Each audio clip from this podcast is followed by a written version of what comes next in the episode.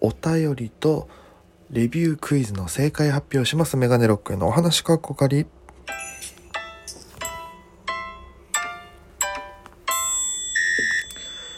ぽいぽいメガネロックです。よろしくお願いします。この番組は僕が毎日配信でお届けしている番組となっております。アプリでお聞きの方は番組をクリップ、それ以外の方もハートニコちゃんネギタップで応援よろしくお願いいたします。ということで、えー、とりあえず、あの、もう今11時54分、えー、ギリギリに収録しております。飲みながら今日は行きたいと思います。なんで、缶ビール、オリオンビール開けろとまず聞いてください。いい音ねいただきますあ美味しい飲みやすいなマジでいやえー、まあね、えー、まずはこのレビュークイズっていうね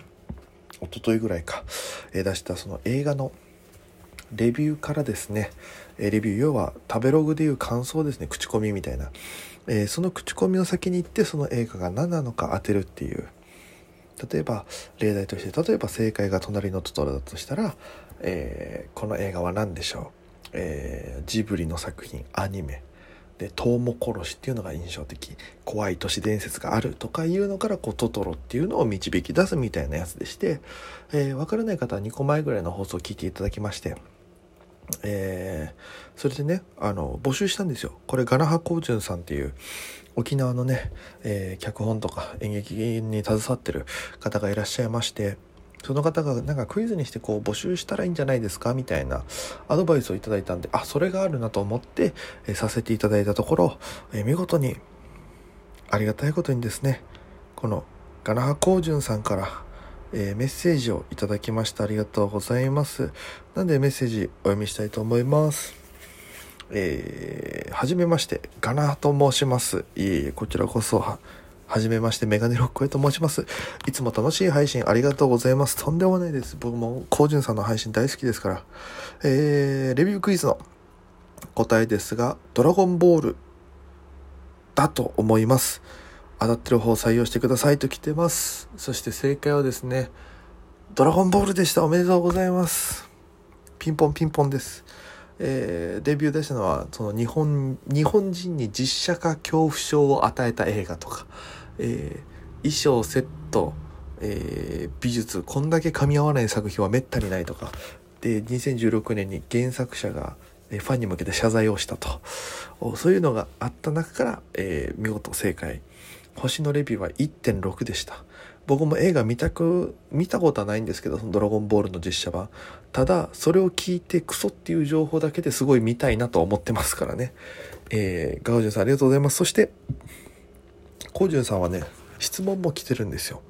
これどういう質問かっていうと、えついでなので質問します。メガネロック大家さんが考える笑いの本質って何ですか？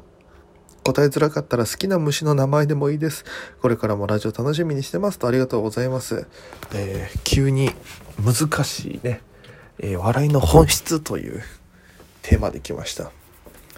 なんでしょうね、その、だから僕本質ってどういう意味なのかなってまず考えて、で、ググったんですよ。ネットで。でも本質自体難しい、なんか、文章で書かれてて、でなんかすごいちょっとよく分かりにくかったんでね本質の意味が。あのまあいろいろいろんなね検索して意味をなんとなく掴んだ上で僕が思う笑いの本質とか、まあ、興味ある人ほとんどいないと思いますけどこういう災害に。本質的には僕個人的に思ってんのはそのすっごい人間の汚い部分だと思うんですよね。笑いの本質って。うん。なんか僕結構落語好きで落語とか聞くんですけど落語もその結構人間の本質、まあ、汚い部分とか欲望とかねだから時そばとかもそうじゃないですか。あのね時間を途中でこうお金を1問ずつ渡してる時に今何時代8時ですっていうのであの要は1問ちょろまかすごまかす結局16問なのに15問しか払ってないっていう。でそれを陰で見てたこの与太郎っていうのが真似しようと思って失敗していくという。やっぱその落語とかのそういう話ってまあね欲を出したりとかなんかこの初天神とかだったら子供にちょっと意地悪じゃないけどなんかもうこいつにこんなやるのもったいねえみたいな本当にその何て言うんですかね汚い部分欲望とか願望妬みそねみとかマイナスマイナスな感情でもないんだよな。もう欲望ですよね。が僕は本質じゃないかなと思いますね。うん。だからそのネタって何でもありじゃないですか。僕ももともとはいじめられっ子なんでそのいじめてたやつに復讐したいっていうこの気持ち願望というか、えー、そういう恨みって言ったら変な言い方ですけどそっから入ってるんででもそれで結局ネタ作ってやってその僕いじめてた子たちがそれ見て笑ってたからあこういう勝ち方もあるんだみたいな、うん、本質的にはそのなんだろう鬱屈ってしてかのものもあるしだからもともと根本たどればそこなんですよ。本質的には。でもそのうんなんだろう難しい。考えれば考えるほど分からなくなるんですけどでもそういう部分があってお笑い続けててだからあの僕ネタの中でやったことあるのはその僕をいじめてた子の結婚式に僕が呼ばれてめちゃくちゃするっていうネタを作ったりとかしたことあるんです。結婚式のスピーチっていうネタで。キャラはもう架空ですけど僕の実体験をこう織り交ぜながらえー、やるっていうネタ。なんかもう今日結婚式だからとりあえず来いよって30分前に言われて急いで来ましたとか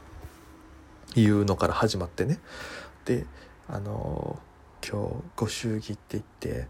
あのね1万取られたんですけど、ね、ご祝儀というのはカツアゲをされましてってなん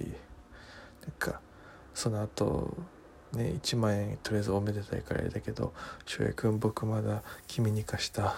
あの2万円返ってきてないよとか なんかそういうちょっとことを言ってあのまあネタですけどね。ネタだけどそのネタの中でそいつをコテンパンにしてやったりとか。あなんかこう本当にはできないこと。本当に僕らもビビりだしそういう力もないしやる勇気もないけどネタの中だったらそれを正義として正義って言っていいのかな。なんかこうできるみたいな。唯一こう僕らが、えー、マウントを取れる場所。ネタの中ってそうなんですよ。僕が思うにね。だから本質は見返したいとか、うん、そのねさっき言った人間の汚い部分。汚い部分を浄化させることができるものじゃないですかね。うんだどうなのかな。僕はそのネタの作り的にはそういうのがまあお母さんに関してはねあのもう本当にハッピーというか逆にみんなにお母さんの良さ知ってほしいとかやっぱそこら辺に行ったりはするんですけどまあネタによっては変わるんですけども、うん、なんかコントを作る時は結構そうかもしんないですね。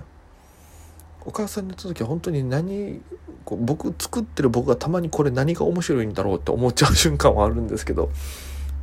でももともとやり始めたきっかけとかその落語とか、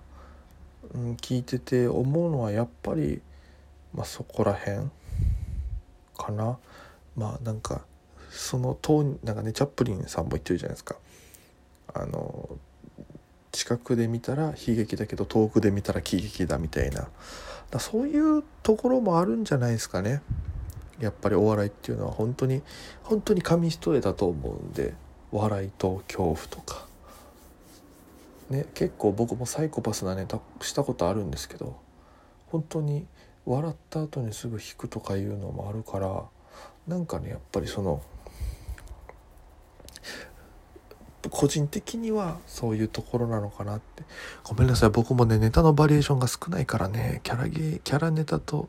漫談と。でも商業あるあるの時はでも確かにそうだったかもしれない。あの妬みそねみ自分は男子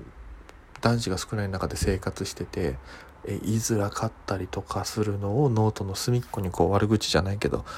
女子男子は権力がないとか。でもうこここうだみたいなのをネタにして笑ってもらってみたいなところだから